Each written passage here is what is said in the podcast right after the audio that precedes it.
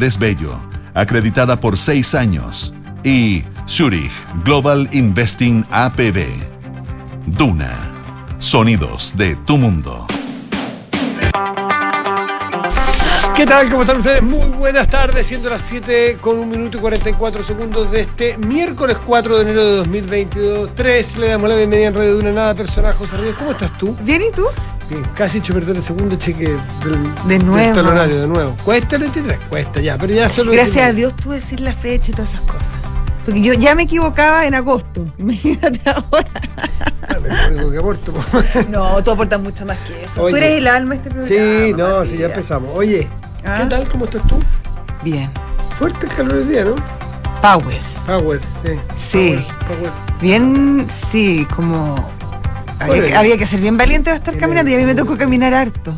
Enero, enero, enero. Mm. ¿Te tocó hacer caminatas hoy día largas? No sé si tan largas, pero me tocó sí estar bajo la inclemencia del sol. A mí me tocó taxiar mucho hoy día. Llevar mucha gente de lado y otro y, y- y- y moverme por la ciudad. Pero no hay tanta gente. Tramos largos, claro. Hay Está poco- bastante, sí, está- bastante despejado. Sí, sí, lo que pasa es que Santiago todavía, disculpen los que están escuchándonos desde Valparaíso, Concepción, Puerto Montt, desde, desde muchos otros lugares de Chile en que llega esta radio, y nos imaginamos que les pasa lo mismo. Nosotros hablamos de Santiago porque vivimos acá. y que pasa que ellos están al revés. Al Puerto Montt- Ahora le ha, a ellos le ha llegado la gente. Claro, pero además, sí, nosotros tenemos la suerte de que tenemos un, un blanco y negro, ellos tienen un, Un gris. A ver, un gris, porque ¿cuál es el negro entre comillas de los tacos? ah? Los horarios escolares y laborales. Escolares, que es lo que se termina durante diciembre, enero y febrero. Claro. Entonces se reparte mejor en el día y la cosa es llevadera. Hay mucho auto, pero llevadero, porque nosotros tenemos una infraestructura muy centralista Sí, que no tienen otras ciudades del país. Pues, O sea, está ¿ah? pensado para muchas, mucha gente. Metro, carretera interurbana, en fin, Claro. aquellas cosas que Conce, Valparaíso, Puerto Montt no tienen, Antofagasta no tienen. Entonces, nosotros nos aprovechamos de esa ventaja. Entonces, cuando no hay colegios, se hace muy llevadero. ¿no? y hay decir- otro tema además, que la gente, en su mayoría, no toda, pero en general, los santiaguinos salen de Santiago para el periodo estival de pero ¿tú vacaciones. crees que no no tanto lo- la gente, por ejemplo, me imagino que un, un villamarino rico quedarse en Viña, como... Pero no te crees que no viene gente de Santiago en los veranos. No, si ¿ah? viene, si No viene, creas, si yo no sé que viene, pero yo creo que en menos salen más de los que Pero vienen, los- somos muchos. los Se les, santiaguinos. se les llena, se les llena porque, bueno, bueno, es que vivir en Puerto Montt tiene el atractivo de vivir frente al mar, eh, o y sea, Conce sí, tiene otras ventajas, está en otro ambiente. Su bueno, buen marisco, Y ahí tienes lugares cerca, turísticos, se re que te Sí. Lindos Eh, parques nacionales. Yo nunca olvidaré que, voy a meterme las patas a los caballos un segundito, ¿ah? una famosa eh, columna de hace muchos, nada, 8 o 7 años de, de Eugenio Tironi, Ya. donde hablaba de que, ya no me acuerdo qué ejemplo era, si es que era lo, pues, el salto en lajas, si las bombas de benzina, si cuando, no me acuerdo cuáles usaba, pero lo que me acuerdo es la idea general, que decía, hoy día cuando uno va al sur y sale al sur, ve lugares que antes estaban vacíos llenos. Están los autos chinos, está la gente que antes no salía.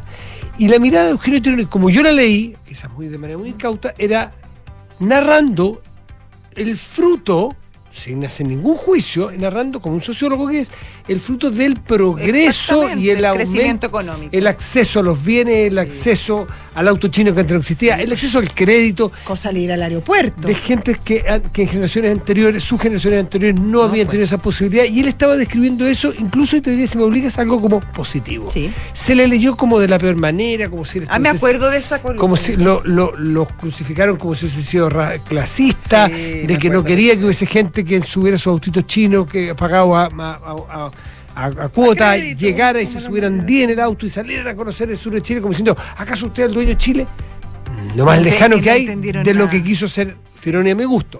Pero, tocando ese punto que fue polémico en un momento y que Eugenio Tironi probablemente no le gusta recordar porque lo, lo habrá pasado mal, es un hecho de la causa, que es una maravilla ver que el fruto del progreso de Chile en los últimos 30 años vayan a los balnearios de cerca de su ciudad. Fantástico. Por eso, el Sí. fruto, el bendito fruto es que Oye, es cosa de ver las urbanizaciones, las casas, los departamentos, o sea, el desarrollo, que, además, que para la gente que puede salir y que no lo sea, y también para esas ciudades que la entrada económica por el turismo Además, significó además, además, un, un importante progreso. insumo para sus propios desarrollos. que es, una- es un círculo virtuoso porque el- el- la demanda por lugares fuera de, su- de las ciudades habituales, de las grandes ciudades, hace que haya gente que se decida a cambiarse de ciudades para dar oferta, por claro. ejemplo, hotelera. Entonces servicio. se empieza a producir una economía o economías en muchas otras partes que no son las grandes ciudades. Y todo esto es fruto eh, virtuoso del crecimiento de los 30 años, de los famosos 30 años, donde no existían antes los 30 años ni los autos chinos, ni la capacidad de traer autos chinos, ni la capacidad de crédito del auto chino, ni la educación o el acceso a bienes de Claro. familias humildes que hoy día sí pueden acceder y pueden darle a sus propios hijos oportunidades que ellos no tuvieron de conocer la costa, conocer la cordillera, conocer el norte, el sur. Por lo tanto, si alguien estima o ve o constata más bien que todos los balnearios de Chile están de bote en bote, es porque hay gente que puede ir Claro, y que hace 30 años no podía, No podía ir, simple. No, no podía ir y no podía salir de sus comunas habitacionales. Con la suerte, un- en las comunas más, más humildes, de menos ingresos, se tenían que contentar con los programas sociales de las piscinas pelo pincho de las, de las Sí, municipalidades. Porque muchas municipalidades ni siquiera tenían Claro. piscinas municipales. Hoy día la gente en sí mismo, con sus propios bienes, fruto de su propio trabajo, sale mucha a veranear al lugar que le gusta. O en que puede medio pagar. En el medio, puede- Claro. bueno, obvio que puede pagar, el lugar que elige el lugar y parte con toda la familia. Así que es una, es una bendición que pase Muy eso. Hay que ahora, hay que acomodar las infraestructuras, porque la- muchos balnearios quedaron con infraestructura previa a este, a esta, Sí, a este cambio. Pero, pero eso también Y- se, ha ido, se ha ido- se ha ido Sí. dando paulatinamente la, la- la oferta de, de casas, de hoteles, de departamentos, incluso la- la- las obras viales. Oye, si también tiene mucho que ver con esto, cómo han mejorado los caminos, las carreteras. ¿Te acuerdas cuando nos yo era chica, uno al sur era de una vía? Y estaba ahí al borde de la muerte, por lo menos mi papá Mm. pasaba hartos autos, entonces estábamos, ¡ah! ¡ah! Y no había, y no había, Ahí, no había la oferta de, de transporte aéreo que hoy día, Claro, que a muchos... Los buses, que- había uno que, o sea, había uno al día. Anoche estuve eh, viendo una persona que estaba buscando un, un avión para ir a Punta Arenas. Mm. Un tramo, y era vuelta parece, no sé. Punta Arenas, 58 mil pesos. Hay tres líneas aéreas y muchos vuelos diarios. Y a Puerto Montt también, y a Concepción también, y a Antofagasta también, y a Arica también. Sí, pues. 50, 60 mil pesos. ¿Cuánto vale un bus similar? La oferta de transporte aéreo, bueno, los buses, los autos propios. Así que, claro, esos 30 años que para algunos fueron tan malditos, permiten democratizar un montón más el acceso y el conocimiento de nuestro país. Así que el verano es eso en buena parte.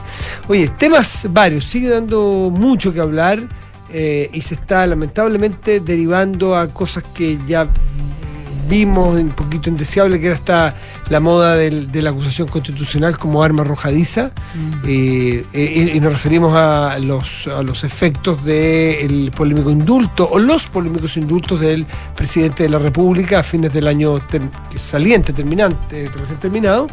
Y, y ahí está, pues hoy día es- Está complicado. sigue, sigue tuvo, tuvo sí. efectos muy, yo creo que poco calculados por la moneda.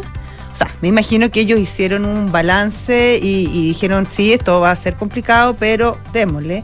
Pero yo creo que ha tenido una serie de efectos más allá de, de cualquier cálculo. De cualquier cálculo.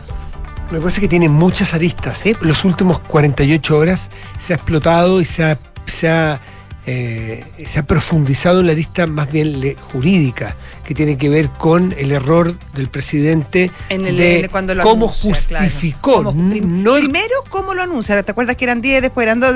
Eso primero causó alarma. Después, el tema de la justificación. la- Que eso, Claro. ese, es el gran, ese es el gran problema, porque además la justificación que da el presidente en su gira a Brasil no se condice con la justificación del edicto, como conversábamos ayer con la Claro, Paula Catena. el- el- Por lo tanto, hay. ¿Qué es lo que pesa? Claro, el decreto, el decreto supremo no es el problema, el indulto no es el problema, sino cómo el presidente justifica ese indulto. Y ahí se produjo un problema. Y hemos, eh, y hemos las últimas 48 horas y ha habido columnas y ha habido entrevistas de mucho tipo, de, de análisis bastante profundo y amplio sobre los efectos de eso. Todavía falta, todavía han quedado en reserva, en, en, en- en stand-by, todo el análisis que tiene que ver con los otros dos indultados.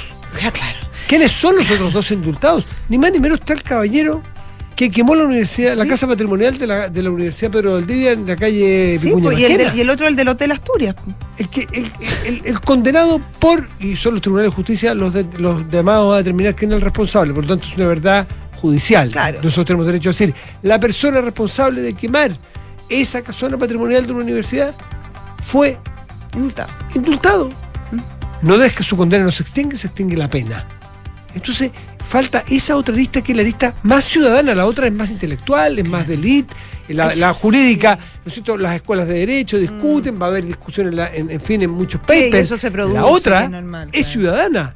¿Cómo va a tomar la gente el que el presidente indulte los últimos días del año 2022 a 12 chilenos involucrados, condenados, perdón, involucrados, Claro. condenados por delitos de incendio, de que ataque a carabineros, de una molotov. molotov para atacar a carabineros. Bueno, así los casos. Ahora, a mí lo que me preocupa, como decías tú, el tema del cómo se han ido encendiendo las declaraciones, eh, este tema de, de las acusaciones constitucionales, ya se anunció una en contra de la eh, ministra de Justicia, Marcela Río, y hoy se discutía eh, principalmente republicanos, pero incluso algunos diputados de Renovación Nacional, eh, una acusación constitucional contra el presidente, lo que es muy grave, ya sabemos lo que eso Por los significa por los, todos los efectos, por el- el- la tremenda polarización que eso produce. Y ahí también yo creo que hay que, en otra escala, pero que también hay que tener ojos, la respuesta que da la vocera de gobierno, Camila Vallejo, cuando dice, espero que el 2023 no se transforme en el año en que la oposición se dedique a golpear al gobierno. Y tiene, claro, tiene un punto, pero viniendo de ella, y es complicado, porque ellos se dedicaron cuatro años eh, básicamente a golpear a un gobierno, con las mismas tácticas. Yo no, no, no quiero justificar, pero, pero en el fondo, cuando tú sientas un precedente, te tienes que hacer cargo también de ese Sí, precedente. cuando- Y además, y además, eh, haciendo cero mea culpa o tratando al menos de ponerte en la situación de por qué se genera esto. Es decir, nosotros no queremos polemizar con nadie, pero perdóname, indultaste a personas de, lo- de, lo- de los delitos que estábamos conversando en el último día del año, en medio de una crisis de seguridad enorme, y cuando habías logrado, a través de una ministra muy empoderada, hacer una mesa de seguridad. Entonces, eso tiene costos. Ya, pero tú, si tú dices, el gobierno tendrá que hacerse cargo porque ellos en su momento golpearon, ok, Sí. ok, pero entonces los que criticaron tanto no hagan lo mismo. po. No, no Esto va para la derecha y va para la oposición. Si a ustedes no les gustaba que el gobierno de Piñera le hicieran las acusaciones y a cada ministro y que se convirtió en un deporte, efectivamente, y en un acto bastante frívolo, liviano y rápido, insisto, como un arma arrojadiza política, sin darle el peso que tiene una acusación constitucional. Si no les gustaba, pues bien, critíquenlo, bien criticado puede estar, pero no hagan lo mismo, no caigan en el mismo deporte, porque esto no se trata de la pasando y pasando, ojo por ojo, porque entonces nos pasamos empatando este país y, y suma cero. Eh, Que actúen responsablemente como ellos no quisieron que actuaran o, o no les gustaba que actuara la oposición. Sean una Sí. oposición responsable. Por supuesto. No digo que no pero se es de pueda. lado y lado. Es de lado y lado. Yo creo ¿Qué que también. significa de lado y lado? O sea, es de lado y lado. Yo creo que la, la oposición tiene que ser lo suficientemente responsable de no caer en las mismas prácticas que come- cometió la oposición. Pero creo que la oposición también tiene que, tiene que actuar con cierta prudencia también en los dichos, Matías. Eh, sobre todo cuando tienes tejado de vidrio. la oposición o O sea, el gobierno. ¿Quién no tiene tejado de vidrio? Todos. Po. Por eso. Vamos a empatar eternamente. No, no, te, no, no, no estoy, no estoy apelando a la teoría del empate. Apelo a tener también a, baj- a tratar de bajar eh, lo, lo, el volumen, no seguir encendiéndolo. Claro. Y eso corre para oposición Sí, y gobierno. para todos. Pero por, oposición también. También. Crezcamos, básicamente, crezcamos. Las acusaciones constitucionales son una herramienta de último recurso, de última ratio. No se trata de a cada rato cualquier persona. Entre ayer y hoy ya dos personas que ya se les amenaza con, más allá que se junte la firma, más allá que se avance o no avance, empiezas como a generar el climita este de, de- de la acusación constitucional. Es es, es- es- es mortífero. Es mortífero para la estabilidad, para la amistad cívica, para los acuerdos, para el avance. Lo hizo la posición anterior. Espero que la posición actual no caiga en lo mismo o en una parte de ella. Aquí vamos a ver quién es quién, pues. 7 con 15 estás en Duna. Nada personal.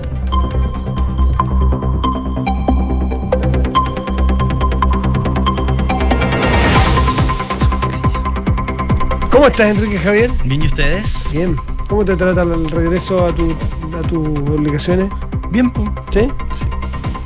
¿Recuperaste ya todas tus habilidades 100%? No todavía, ¿No? pero estamos en camino. Me queda un poquito de, de molestia en el oído, pero Pero Yo Ah, creo que ¿sí? tienes que contestar como futbolista. ¿En qué porcentaje llegas tú al programa? no en un 80%. Llega en un 80%. Sí. ¿ah? ¿Estás para un tiempo o estás para los dos tiempos? No, para los dos tiempos, sí, ¿Sí? sí. A lo Aparte, más, oye, a lo más sin filtro.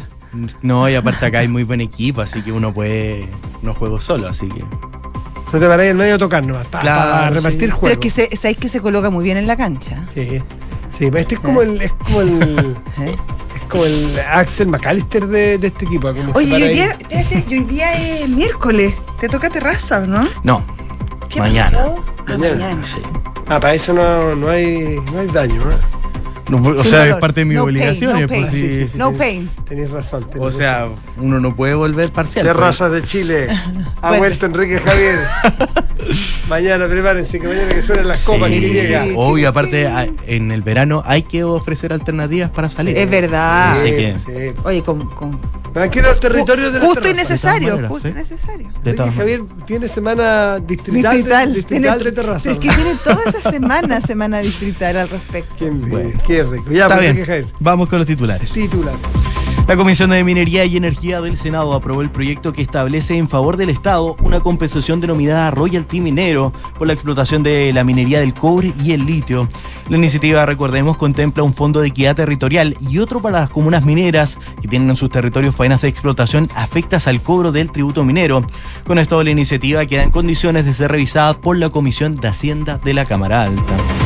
Y se espera que hoy el gobierno dé a conocer el nombre de su candidato para transformarse en el nuevo fiscal nacional, luego que esta jornada venza el plazo para su presentación.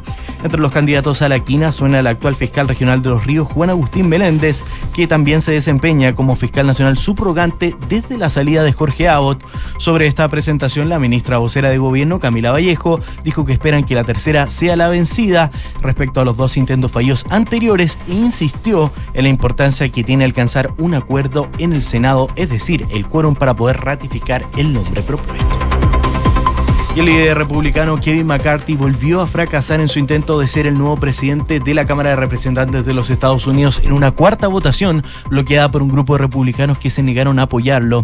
El líder republicano obtuvo un total 201 votos, lejos de los 218 que necesitaba, mientras que el representante demócrata Hakeem Jeffrey cosechó 212 apoyos. El tenista chileno Cristian Garín sumó otra sólida victoria a los octavos de final del Challenger de, Noumena en Nueva Caledonia y avanzó a la ronda de los ocho mejores en el torneo oceánico. La siguiente instancia, Garín se verá las caras con el argentino Facundo Díaz, ante quien no registra los previos. Muchas Muy- gracias. Muchas gracias, Enrique Javier. ¿Cómo se llama el torneo? No sé, después te cuento. ¿Lo inventó ahora? Más bueno. Más o menos. Más bueno. Lo inventó, no existe, lo busqué en atp.com y no existe. Nada más que una pronunciar, más bueno. 7 de la tarde, 19 minutos, estás en Duna. Nada personal. Oye, Matías, no está en pauta, pero yo creo que es un tema importante eh, y me refiero a los puntajes de la PAES. ¿Sí? Em, ¿Cuál de todas las miradas? hay varias miradas, pero hay una en particular y cito a Oscar Landerreche que tuiteó hoy eh, en la mañana sobre la posición de la PSU 2005, es decir, previo al movimiento pingüino, y la posición PAES 2022. Con estos colegios son los escogidos. Instituto Nacional era noveno el 2005 y hoy es 201. El Liceo 1 era 118 y hoy es 544. El Liceo de Aplicación 352 y hoy 944. El Barro Borgoño 363 y hoy 957. Y el Barro Sarana sí, 523 al 883. Eso es indesmentible. Es indesmentible y sobre todo eh, en todos estos años que son, ¿cuántos son? Casi 20 años, 17 años, nos echamos como sociedad los liceos públicos que eran de excelencia y que eran un motor de movilidad social muy, muy importante para miles de jóvenes en nuestro país. Y eso yo lo encuentro sumamente serio y muy grave. Y sobre todo a la vista de lo que está pasando ahora, por ejemplo, con el recorte de presupuesto para eh, los liceos bicentenarios. creo que son, son instrumentos de movilidad indispensables para la sociedad.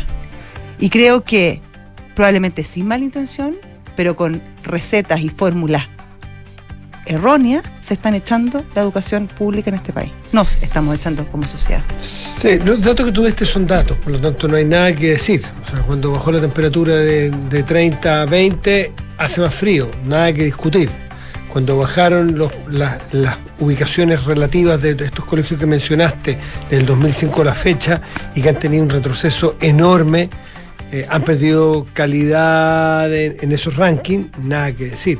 Lo que yo tendría más bien el cuidado de, de hablar con expertos, que naturalmente yo estoy muy lejos de, muy lejos de serlo, es hacer la conclusión directa de que la movilización estudiantil No, no estoy haciendo. no, no, no tú, no tú. Habría que, porque yo he visto muy repetido este WhatsApp en la tarde, llega por muchas partes, que, insisto, no se desconoce el drama que significa en lo que dice Oscar Landerreche en ese WhatsApp. Nada, insisto, ni, ni un pelo de duda, porque están bien hechos los números O sea, y es dramática la números. situación, son los números. Pero a partir de un número uno sabe que hay cientos de interpretaciones, pero es como puede ser interpretado de una manera que me parece, no sé si errónea, pero al menos que me gustaría escuchar a algún experto, si es que eso, o si, más bien, voy a decirlo de otra manera, si las movilizaciones de los pingüinos del 2005, luego del da- 2011, llevan solamente a efectos negativos como ese, que eso es innegablemente negativo, Yo no- yo no o sé. también tuvo Yo- su parte virtuosa en, por ejemplo, cómo se debatió, el, la estructura de la, de la educación, eh, la inclusión, Está bien, la, Matías, está y un, bien. y un Pero si de esos otras. jóvenes, que a lo mejor son más inclusivos, que tengo mi, no no sé, no tengo los datos, pero si un joven, y, y no le estoy echando la culpa a las movilizaciones, ahora, se da, y efectivamente eso lo podemos ver a través de los tiempos, que no fue mejorando la educación en esos colegios y vemos en la situación actual, por ejemplo, del Instituto Nacional, más allá incluso de los rankings por la paz. Eh, cómo han caído las matrículas, cómo ha caído el interés de las familias por, eh, por matricular a, su- a sus hijos en ese colegio y además el es riesgo que corren los niños que van a ese colegio. Eso es indesmentible. Entonces, pero- a lo que voy, a lo que voy. Está bien, la discusión puede haber sido eh, positiva, en los temas de inclusión era necesario tocar, pero la verdad que un joven que entraba al Instituto Nacional o al Barros Borgoño o al Liceo 1 y podía tener la opción de entrar a una buena universidad, probablemente hoy tiene mucho menos Pero oportunidades. no, insisto, las, esas cifras no se pueden desmentir, los hechos están ahí. La pregunta es si, y voy a, voy a avanzar un paso. Y han Eh, habido eh, gobiernos de todos los colores políticos en- desde el 2005 ahí está a la punto. fecha. La responsabilidad es de los movimientos estudiantiles que levantaron temas que estaban en la mesa o la política que no fue capaz de resolver. Por ejemplo, cómo se incubó la violencia en estos colegios y se miró a huevo o se miró para otra parte o se matizó porque hubo falta de coraje. Entonces, decir, de- antes de la, de la marcha pingüino, tal, tal ubicación, después de, de hasta hoy 20 años después, está infinitamente peor. Sí, pero ¿es lineal? ¿Es el único factor? O, nosotros, el resto de la sociedad, Por eso te digo, No- nosotros no se tomó como- en serio. te digo, por eso partí diciendo, nosotros como sociedad, y me refiero además que en todo este tiempo, en estos 17 años, han habido gobiernos de todos los colores políticos y en las comunas donde están estos colegios, estos institutos, también han habido alcaldes de todos los colores La políticos. Yo no estoy eh, eh, culpando a un em, sector en particular, pero sí es cierto que a partir de las eh, de los temas que pusieron los movimientos estudiantiles en la mesa, como sociedad no fuimos capaces de responder en la forma adecuada. Y lo que se hizo, al menos hasta ahora, lo que vemos, el resultado es malo. 7 de la tarde, 25 minutos, estás en Duna. Nada personal. Tomamos contacto con Paulina Bodanovich, presidenta del Partido Socialista. Paulina, ¿cómo estás? Muy buenas tardes. Hola, buenas tardes, Matías, Josefina, feliz año. Feliz Igual- año, un abrazo. Para ti, muy feliz año, muy feliz año. ¿Cómo? Eh, perdón, perdón. Sí, no, oye, están ahora, eh, se acaba de aprobar ya en el Senado eh, la ley que habilita el proceso constitucional, lo que es una, una buena noticia, dado que se están cumpliendo los cronogramas que los mismos partidos y el Congreso se estipuló. Y también surge una nueva noticia, eh, la idea del socialismo democrático y parte del oficialismo de hacer eh, listas conjuntas para los consejeros con la democracia cristiana. ¿Qué tan avanzada está esa idea, esa idea o son solamente ideas preliminares? Paulina. Bueno, eh, mira, primero eh, creo que, que es importante destacar lo que ocurrió en el Congreso, donde pese a tantas eh, designios y, y conjeturas que había, se ha aprobado rápidamente el proyecto, así que eh, agradecer al Senado la, la fórmula, digamos, de, trabajo y, y la entrega que han tenido en estos días para sacar el proyecto adelante. Eh, lo segundo, eh, respecto a, la- a las listas, son los secretarios generales y las secretarias generales de los partidos los que están en las conversaciones, pero nosotros ayer como Mesa Nacional del Partido Socialista tuvimos una reunión en que concordamos en que la máxima unidad es necesaria eh, en esta oportunidad, porque esta no es una elección donde vamos a medir partidos políticos, donde vamos a medirnos entre nosotros, sino que vamos a enfrentar y confrontar distintas eh, visiones de sociedad y para eso el progresismo debe estar unido. Si se puede en una sola lista es lo ideal, si no se puede también hay que desdramatizar aquello eh, y buscar la fórmula de que tengamos la máxima representación eh, en el más amplio arco de la sociedad, de manera de tal de tener una cantidad importante de constituyentes, pero también con una muy buena calidad de los mismos. No queremos llenarnos de personas que tal vez no tengan el interés ni la preparación por un interés meramente electoral. Paulina Bodanovich, ¿y ustedes ya tienen.? Ah, no, déjame más en orden en, en- el segundo trámite eh, legislativo. Eh, ¿cómo, ¿Cómo ven el panorama en la Cámara de Diputados, que se sabe que siempre es más fraccionado, más, más roce, más, es más difícil eh, que, que el Senado? ¿O eso es un mito según tu propia experiencia? ¿Cómo crees que va a ir, va a avanzar este proyecto? Bueno, la Cámara, eh, evidentemente la realidad interna es distinta a la del Senado. Por ejemplo, el Partido Republicano tiene 12 diputados, entiendo, Mm. u 11. Eh, el Partido de la Gente también tiene varios. eh, por lo tanto, ellos están en contra de esto e imagino que van a poder eh, ahí también eh, señalar sus puntos, tal vez presentar indicaciones eh, al proyecto pero creo que la realidad general y más amplia va a determinar que también tenga un rápido curso este proyecto de manera tal de que podamos estar en condiciones de cumplir el cronograma planteado, que significa que el día 7 de febrero más tardar tenemos que estar inscribiendo las listas de candidatos y candidatas a consejeros y que antes de eso, en el mes de enero, tengamos nombrados los expertos y la comisión experta y también la comisión de admisibilidad. Oye, y a propósito de esos expertos, ¿cuándo tienen, ya los tienen más o menos conversados? ¿Para cuándo se van a dar a conocer quiénes son? Yo tengo una larga lista de gente que se considera a sí misma experta. Yo haría, yo haría que, que le mandaría el sticker ese del presidente Lagos que mandó en su momento. Ruego que no me consideren. Ruego tenga usted el, el- a bien no Eh, considerarme. ¿ah? Eh, falta hay eso, ¿eh? hay- falta, falta un poco de, de autocrítica también. Claro, tal Hay, cual. hay, hay muchas muchas cuerdas para el mismo trompo. Es que hay palabras que se ponen de moda. Ahora es experto, ponte tú. Sí, pero mira, lo que el tema es que eh, la prensa especula harto con esto, pero quiero decirles que el Partido Socialista va a tener dos expertos o expertas designadas por el Senado y uno por la Cámara de Diputados, de manera tal que son muy poquitos los nombres que podemos barajar eh, y por lo tanto en realidad más bien hemos puesto ciertos criterios que son efectivamente que sean personas con una alta eh, experiencia eh, de profesional en el ámbito que corresponda. En el caso del comité de admisibilidad tenemos no sabemos tampoco cuál va a ser la decisión porque el socialismo democrático entero va a tener seis, por lo tanto también hay que determinar, pero eh, ahí solamente pueden ser abogados porque el, el proyecto dice que son juristas, porque Claro. la, la- el trabajo que van a hacer básicamente como comité de admisibilidad es ese, ver si hay, hay algo que vaya contra las bases o contra el espíritu general de- del texto. Pero, eh, Paulina, en ese sentido, en, en la parte de expertos, más, más allá de, de- de este tribunal que va a haber, esta especie de tribunal, eh, ¿se descartó ya completamente la idea de que, por ejemplo, personajes como Michelle Bachelet participen como en su, en su calidad de expresidente y, bueno, con, con todo el conocimiento que, que claramente ella podría aportar en, e- en ese sentido?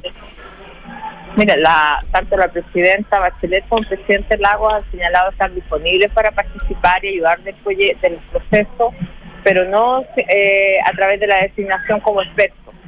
Eh, y por lo tanto veremos más adelante cómo pueden participar. Yo creo que la experiencia de ambos es muy necesaria, pero no necesariamente eh, en esa calidad. Paulina, te quiero llevar a la contingencia la contingencia que tiene, eh, porque algunos dicen que justamente este, mm, este, mm, ¿cómo decir? Este, esta, ¿cómo se El tema no es ataque, sino que esta forma en que la derecha se ha ido juntando de oposición a un hecho muy criticado de manera bastante transversal de los indultos, incluso por intelectuales, por intelectuales de centro izquierda, eh, hace que hay un aliciente para que ustedes en el oficialismo se junten. Y es lo que la Josefina te preguntó al principio, si van a ser lista más amplia. ¿Cómo están viendo ustedes esta elección de opositora a este gobierno?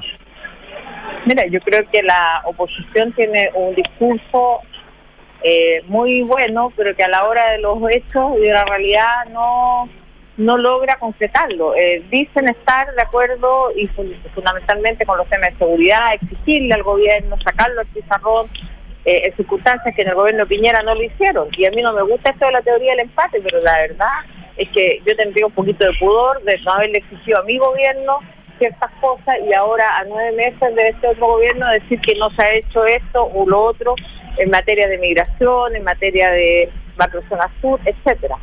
Creo que la visión que tiene la derecha respecto a la seguridad trataron de hacer un, más que de soltar el problema, de ponernos un eh, ahí un parteaguas en las coaliciones, no les resultó, fuimos a una mesa de seguridad que a la primera de cambio patean la mesa. Yo creo que aquí tiene que haber una coherencia entre el discurso y la acción. la ciudadanía está aburrida con, con estas pataletas. ¿Es la primera de cambio? Que no es la primera de cambio, eh, estos, eh, estos indultos. No es una acción lo suficientemente seria y profunda y, y, también que dicta el carácter de un gobierno, de su presidente y es una también una declaración de principio eh, porque no parece ser un acto cualquiera el de, el de los eh, indultos. el indulto es una facultad privativa que tiene el presidente de la República. Pero con ellas da señales.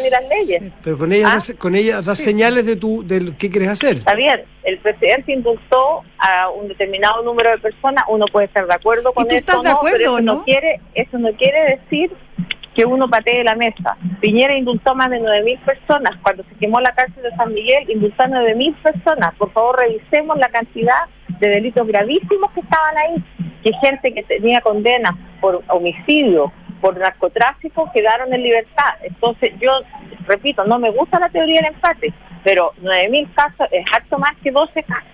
¿ah?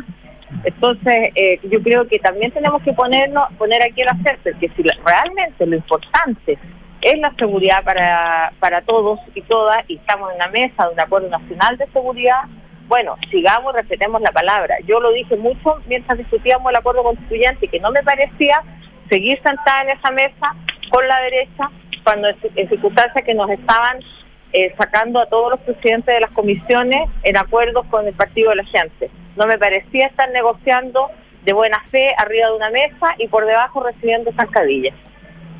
Paulina, y en ese sentido te lo pregunto a ti como presidenta del, del socialismo, ¿Tú estás de acuerdo con, los indultos del presidente? Porque también dejó de alguna manera eh, en un pie complicado, por ejemplo, al Ministerio del Interior. Mira, yo, esto es una facultad privativa. Sí, sí, pero tú la compartes. tiene, es que mira, no se trata de que uno comparta o no, yo creo que uno tiene que ser respetuosa de las institucionalidades. Aquí se dan discusiones políticas al interior del gobierno, uno manifiesta su posición y cuando... Eh, ¿Y cuál es la del socialismo? ¿Cuál es la posición del socialismo? Y cuando yo pierdo, eso queda en la reserva de las discusiones que se dieron al interior de, de la...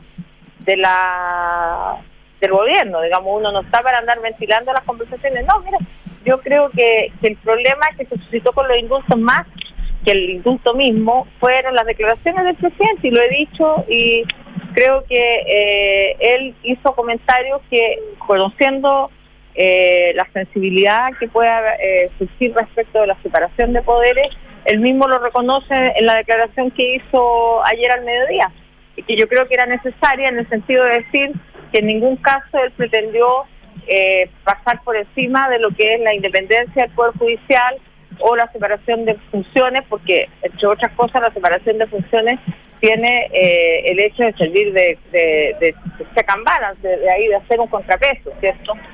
Por lo tanto me parece muy bueno la que hiciera esa aclaración, porque entiendo que el espíritu del indulto no fue ese, ni tampoco el de sus comentarios.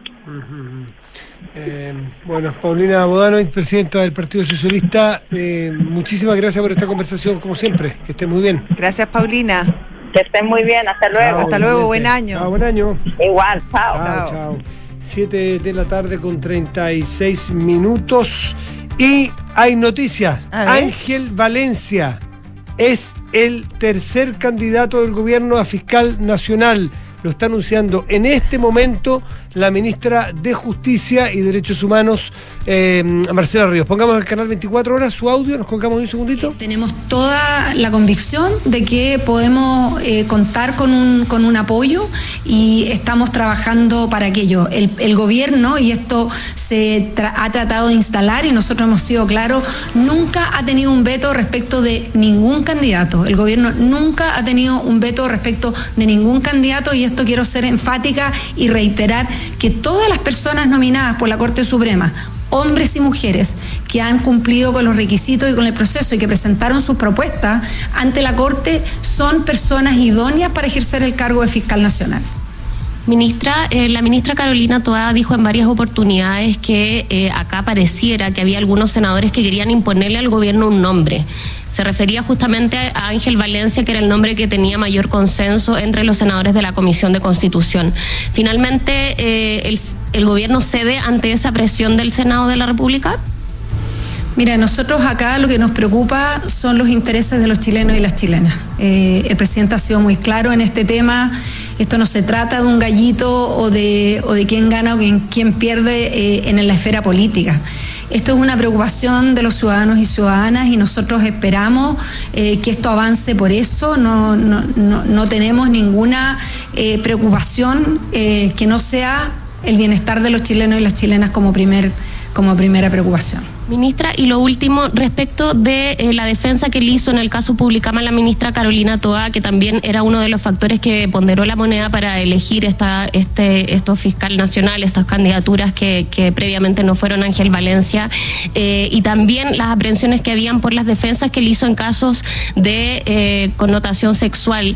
¿Dónde quedan esas aprehensiones de la moneda hoy día y qué se le puede decir a la ciudadanía ahora de que este sí es el, el candidato del gobierno, el presidente Boric? Mira, nosotros no nos podemos hacer cargos de trascendidos o, comentarios que no sean nuestras opiniones. Nosotros acá, cada vez que hemos nominado una candidatura, hemos enfatizado que nosotros no hemos nominado a una persona eh, centrándonos en los problemas o trascendidos de prensa respecto del resto de las candidaturas.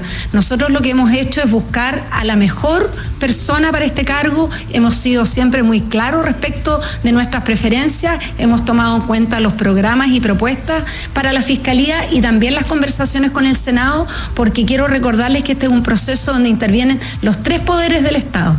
La, quina, la Corte Suprema realiza una quina, el presidente de la República, el Poder Ejecutivo, tiene que nominar a una persona que integra esa quina y al Senado le compete ratificar eh, esa nominación. Nosotros tenemos un rol muy claro eh, y en eso hemos sido consistentes y nunca hemos manifestado como gobierno eh, respecto de ninguno de los candidatos, y esto quiero ser muy clara, respecto de ninguno de los candidatos hemos manifestado aprensiones para no elegirlo. Lo que nosotros hemos hecho es enfocarnos en las competencias, currículum y propuestas que tienen los y las candidatas para poder liderar eh, sorpresa, bastante sorpresa genera este nombramiento. Giro, el giro. gobierno, el presidente de la República, de la quina que le entregó la Corte Suprema, eh, hoy ya en el plazo que tenía para hacerlo, ha elegido a don Ángel Valencia para proponérselo al Senado, que por dos tercios de su aprobación tiene que ser ratificado, o de lo contrario será rechazado como tercer candidato.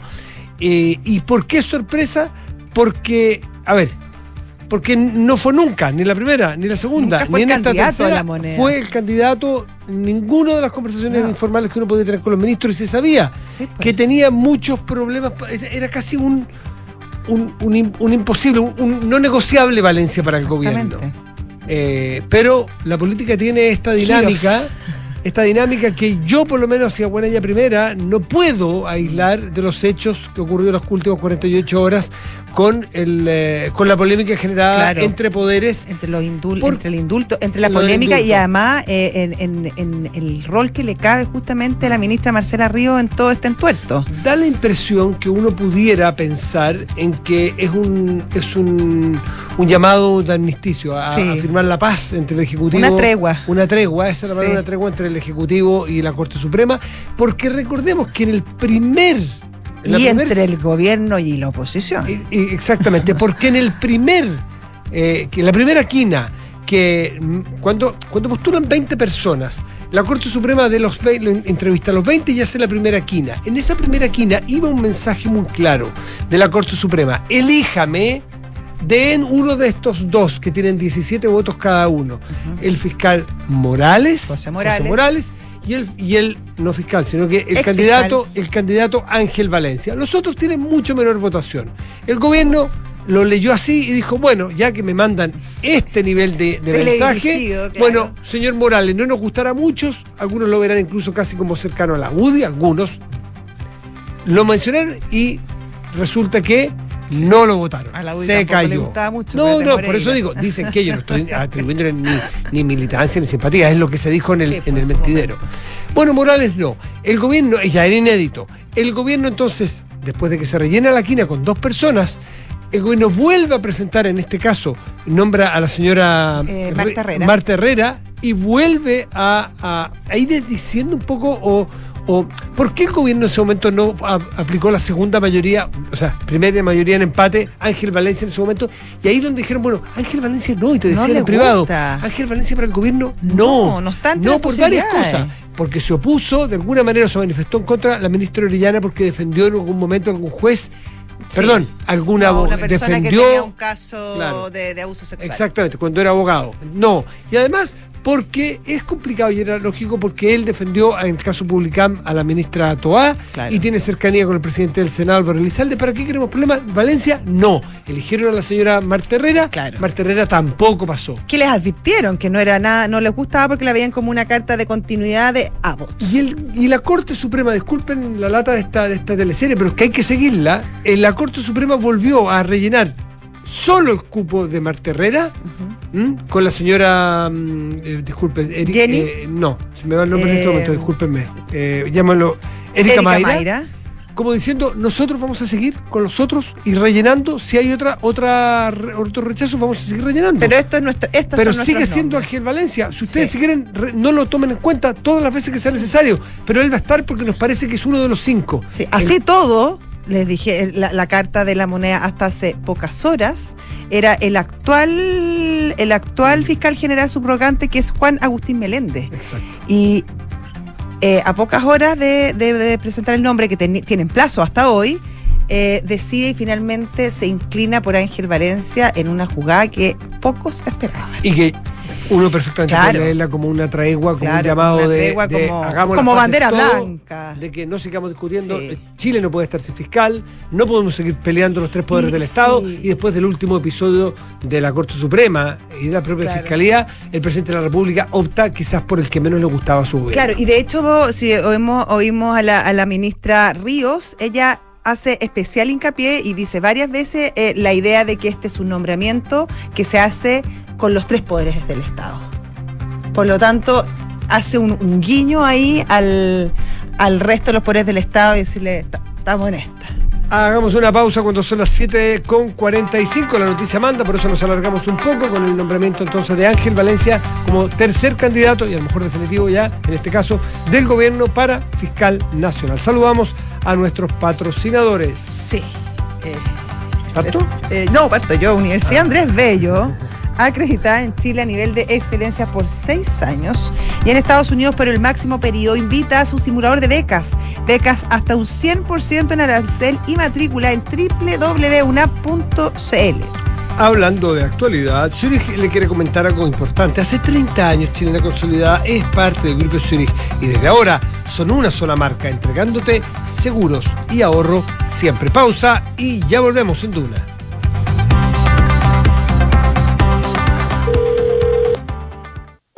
Zurich, buenas tardes. Habla Paula. ¿En qué puedo ayudarte? Hola, habla Ignacio. ¿Por qué mi compañía de seguros cambió de nombre? Lo que pasa, Ignacio, es que Chilena Consolidada ahora se llama Zurich. Reunimos lo mejor del mundo de los seguros y el ahorro para ti y tu familia. Entonces ahora soy Zurich. Pero tengo que hacer algo como cliente. No, no es necesario que hagas nada. Tu relación con la compañía sigue vigente exactamente en los mismos términos que antes. Ah, mira qué bueno. Muchas gracias por tu ayuda. Cualquier duda, contáctanos en zurich.cl y recuerda que Zurich es tu mejor compañía para el futuro.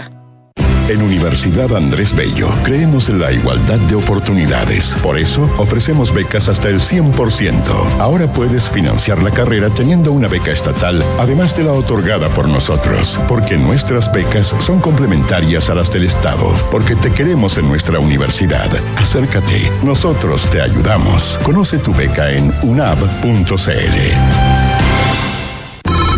Hola, hijo. Oye, papá, ¿andas por tu casa por casualidad? Nos escapamos con tu mamá a la playa. ¿Pasó algo? Oh, de veras. Es que no recuerdo si dejé la puerta trasera con llave. Ay, José, ya ahora que te ponga una alarma, así cada vez que sales quedas tranquilo. Mira, con Verisur lo puedes revisar desde la app. Sí, lo sé. De esta vez no pasa. Llamaré ahora mismo. Chao. Protege lo que más quieres con alarmas Verisur. Llama al 600-385-0003 o calcula online en verisur.cl. Activa Verisur. Activa tu tranquilidad. Cada viaje necesita un equipaje. Cada equipaje, una aventura. Cada aventura necesita un terreno. Y en cada terreno necesita solo una cosa. La nueva versión de Peugeot Landtrek Diesel 4x4. Con tracción y rendimiento para ir donde quieras. Con caja automática, motor de 180 HP y hecha bajo la norma Euro 6. La nueva versión de Peugeot Landtrek Diesel, automática y 4x4. Esa tracción en todos tus terrenos. Conoce más en peugeot.cl. Digitaliza los procesos del área de recursos humanos con Talana, la más completa y robusta plataforma para la gestión de personas. Gracias a los módulos de remuneraciones, asistencia y turnos, firma digital, desarrollo organizacional y reclutamiento y selección, Talana ha ayudado a las empresas a reducir sus costos operacionales. Únete a las miles de empresas que ya han digitalizado su área de recursos humanos con Talana. Conoce más en talana.com.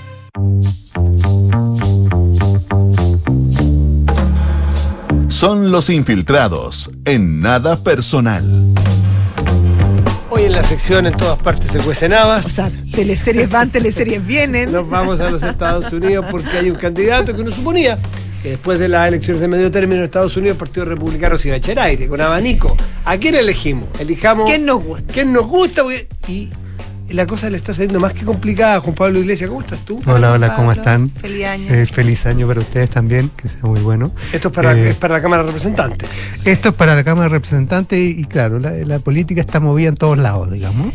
Eh, y por allá la tienen bien complicada, lo que tú decías, parecía un- una, una carrera corrida, digamos que no, no había mayor complicación, el Partido Republicano había ganado las, las elecciones, tenía mayoría, por lo tanto era un trámite elegir a un eh, líder de la mayoría, el speaker, el que además es en, en orden de, de predación el que viene después de la presidencia, digamos, en Estados En este Unidos. caso es peligroso. En Chile hubo un intento. eh, Podría decirse quién, quién va a ser el próximo Nancy Pelosi. Es, Es- una, es una institución que uno eh, podría tener nombre para entenderlo. Claro, Es distinto claro. a otros gabinetes, digamos. Pero que Exacto, exacto. Que, que Es reemplazarla a ella. Es reemplazarla a ella, reemplazarla a ella y ser eh, la figura, una figura que, que es importante, que no es menor, que tiene una relevancia en, en la política, más, más aún en este escenario con una Cámara de Representantes en poder de la oposición en Estados Unidos, los republicanos. Eh, por lo tanto, tiene un, poder y tiene una injerencia importante en, en la agenda pública, digamos, el debate público. Eh, y como tú decías, parecía una carrera corrida, pero eh, llegaron a las elecciones, ayer asumió el, nuevo eh, Congreso, la nueva Cámara de Representantes y había que elegir al nuevo líder. Eh, primera votación, donde todo parecía fácil y no se logra. No logra los 218 votos que necesita. Recordemos que los republicanos tienen 222. Tenía que asegurar 218, podía perder hasta 4. Eh, finalmente perdió 20. Y se les perdió por el ala dura el Partido Perdió Republicano. 20 por el ala dura y fueron a una segunda y fueron a una tercera, una cuarta, una quinta y una sexta y sigue sin haber preside- eh, eh, líder de la Cámara. Sabemos que el de grupo de. Trump no lo quiere. ¿Cuál es el grupo que sí lo apoya? Para entendernos en el mapa No, republicano. el, el- el- a ver, el establishment republicano eh, está con él. ¿ya? ya, ¿De Santis está con él, por ejemplo?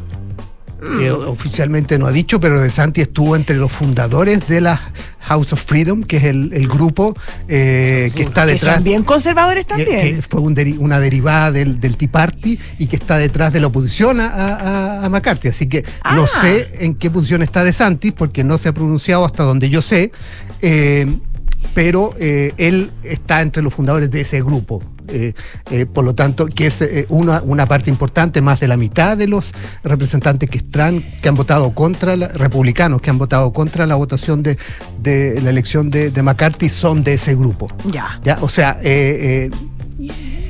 no sabemos eh, eh, si está o no, pero, pero- pero, pero tampoco viene, pero viene de esa, públicamente. Claro, pero viene de esa vertiente. Ya. Eh, por lo tanto, los que se oponen son el ala, claro, más, eh, más conservadora, más de derecha del Partido Republicano, según un estudio que hacía un, un medio en Estados Unidos, que hace habitualmente, digamos, cálculos sobre las votaciones en, en las legislaturas en Estados Unidos. El 98% de los miembros de ese grupo, o sea, de esos 20 que estuvieron en la legislatura anterior, eh, votaron, eh, el 98% votaron con las posiciones más de derecha.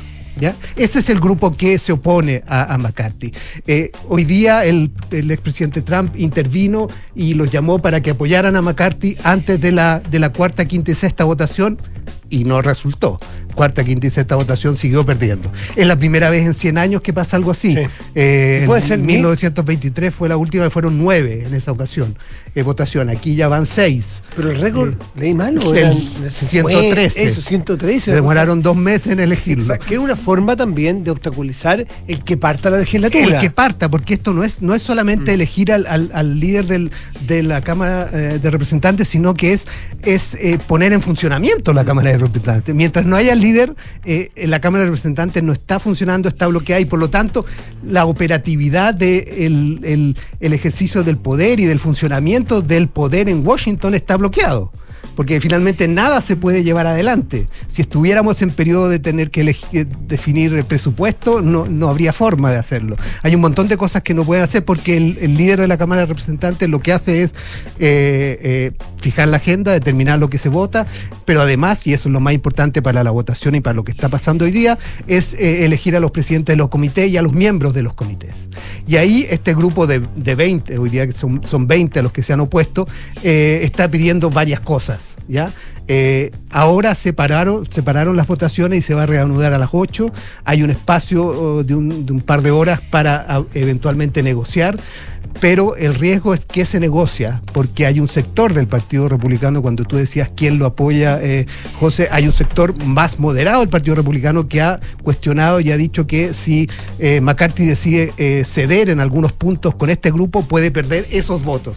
Y finalmente puede ganar esos 20, pero perder otros 20 por el otro, por el otro extremo. ¿No sería más pragmático buscar otro candidato? Por lo tanto, la opción está también en esa. McCarthy ha- no ha, no ha dado ninguna luz de estar dispuesto a, a renunciar o a dejar eh, su candidatura, eh, pero eh, McCarthy además hay que decir es una de esas figuras eh, ascendentes, eso, eh, que en algún minuto fue visto junto a Paul Ryan, que no sé si se acuerdan que fue también speaker en su minuto eh, y que fue candidato presidencial, vice- candidato a vicepresidente en esa ocasión. Eh, una de las figuras eh, emergentes del Partido Republicano con mucho futuro se veía en ese minuto. Por lo tanto, eh, no, es un, no es un personaje cualquiera. Paul Ryan se fue después de un, de un periodo como speaker que fue muy complicado y que se enfrentó incluso al, al gobierno de Trump, le tocó parte del gobierno de Trump y se, se retiró, digamos, de, de- de la primera línea de la política. Kevin McCarthy sigue ahí. Pero el panorama se ve complicado, él no dice, está, no ha dicho que está dispuesto a renunciar, Eh, quién puede ser un candidato de consenso no aparece, una opción sería el que sería su segundo como speaker, eh, pero tampoco se ha concretado esa opción, eh, el eh, Scalise, ah, eh, que es este, el segundo representante republicano eh, que acompañaría como vice a, McCarthy, tampoco ha dicho que está dispuesto eh, y que va a seguir apoyando a McCarthy hasta el final, pero esa sería una opción. Ahora, se están negociando y han ido saliendo eh, nombres, pero evidentemente eh, el- el proceso pasa por negociaciones, pasa por negociaciones que eh, apuntan a quién va a formar, quién va a liderar esos comités, quién va a integrar esos comités. Eh, McCarthy o la parte del Partido Republicano, eh, algunos dicen podría eventualmente buscar apoyos de los demócratas que han estado muy firmes con su candidato. No tienen los votos, pero han votado, no tienen los votos para elegirlo, pero han votado consistentemente por su candidato, eh, Jeffrey. Pero podrían eventualmente buscar votos ahí. No son muchos, son cuatro votos los que necesita. Bueno, hoy día en este minuto son más, digamos, pero pero eh, eh, necesita unos votos que eventualmente podría. ¿Y él ha votado pero eso implicaría con los demócratas en, en algunas elecciones como, como para ser puente, digo? él, él, McCarthy. Eh, no que yo recuerde, no tengo, no tengo el, el- el track record completo ¿Y de, de no McCarthy, les pero no, ¿Por qué lo McCarthy fue un candidato que, ha- que en general ha sido- se ha visto siempre como un pragmático, no un, no un tipo ideológico, eh, pero que se mantuvo una buena relación con Trump, eh, pese a que durante los hechos del 6 de enero, del, eh, durante el asalto al Capitolio, fue muy duro y, y acusó a Trump de ser responsable, no estuvo entre los, los republicanos que mm, no, no, no cuestionaron el actuar de Trump. En cambio, entre los 20 que, es- que sí, eh, que se oponen a McCarthy, sí hay varios que incluso insisten todavía hoy día que la elección de Biden fue una elección ilegal y que, y que hubo fraude. Eh, por lo tanto, McCarthy es visto como un, como un pragmático. Podría eventualmente buscar ese apoyo, pero eso implicaría que los demócratas lo cobrarían caro, digamos. Ese es el punto, ese es el punto. Por lo tanto, Claro. no es tan fácil tampoco eh, eh, pasar esa línea. Eh, y los republicanos estaban con, la, con eh, el ánimo de asumir una legislatura como mayoría eh, para hacerle más difícil el gobierno de Biden en muchas cosas, digamos, y en varias comisiones de investiga- investigadoras que había anunciado incluso McCarthy que llevaría adelante. Por lo tanto, no parece una opción buscar los votos de los demócratas. Por lo tanto, lo que pase de aquí a las 8, cuando se entre de nuevo a votar, y depende del resultado de esa elección, sabremos cuánto concedió o no concedió McCarthy, o si finalmente se busca otro candidato, que es una opción también eh, factible y real en ese, en ese, en este escenario. Eh, pero el panorama se ve complicado, no sé si vamos a llegar a 113 de, de, de hace más de un siglo. semana cuando vengan los infiltrados vamos a ver si tenemos. speaker. Siempre han sido lentos para las elecciones, acordémonos de Nevada. Sí, Ah, sí, son- son- ¿Estás contando? tú? No, ya Siguen terminando de contar. se, se demoran, se demoran, pero, pero hay que ver, el panorama se ve complicado y eso da cuenta además del ambiente político eh, que hay en Estados Unidos y lo que se prevé para lo que viene, digamos. No va a ser una legislatura fácil, no va a ser un- una, convivencia fácil entre el Congreso y el, y el gobierno eh, de Biden eh, y probablemente va a ser complicado lograr acuerdos bipartidistas, muchos plantean, porque va a tener esa tensión permanente entre estos sectores más, más duros, que son un 10% del total, digamos, de los, de los, de los eh, eh, republicanos, de la mayoría republicana. No, es, no parece tanto, pero, pero sí pesan, digamos.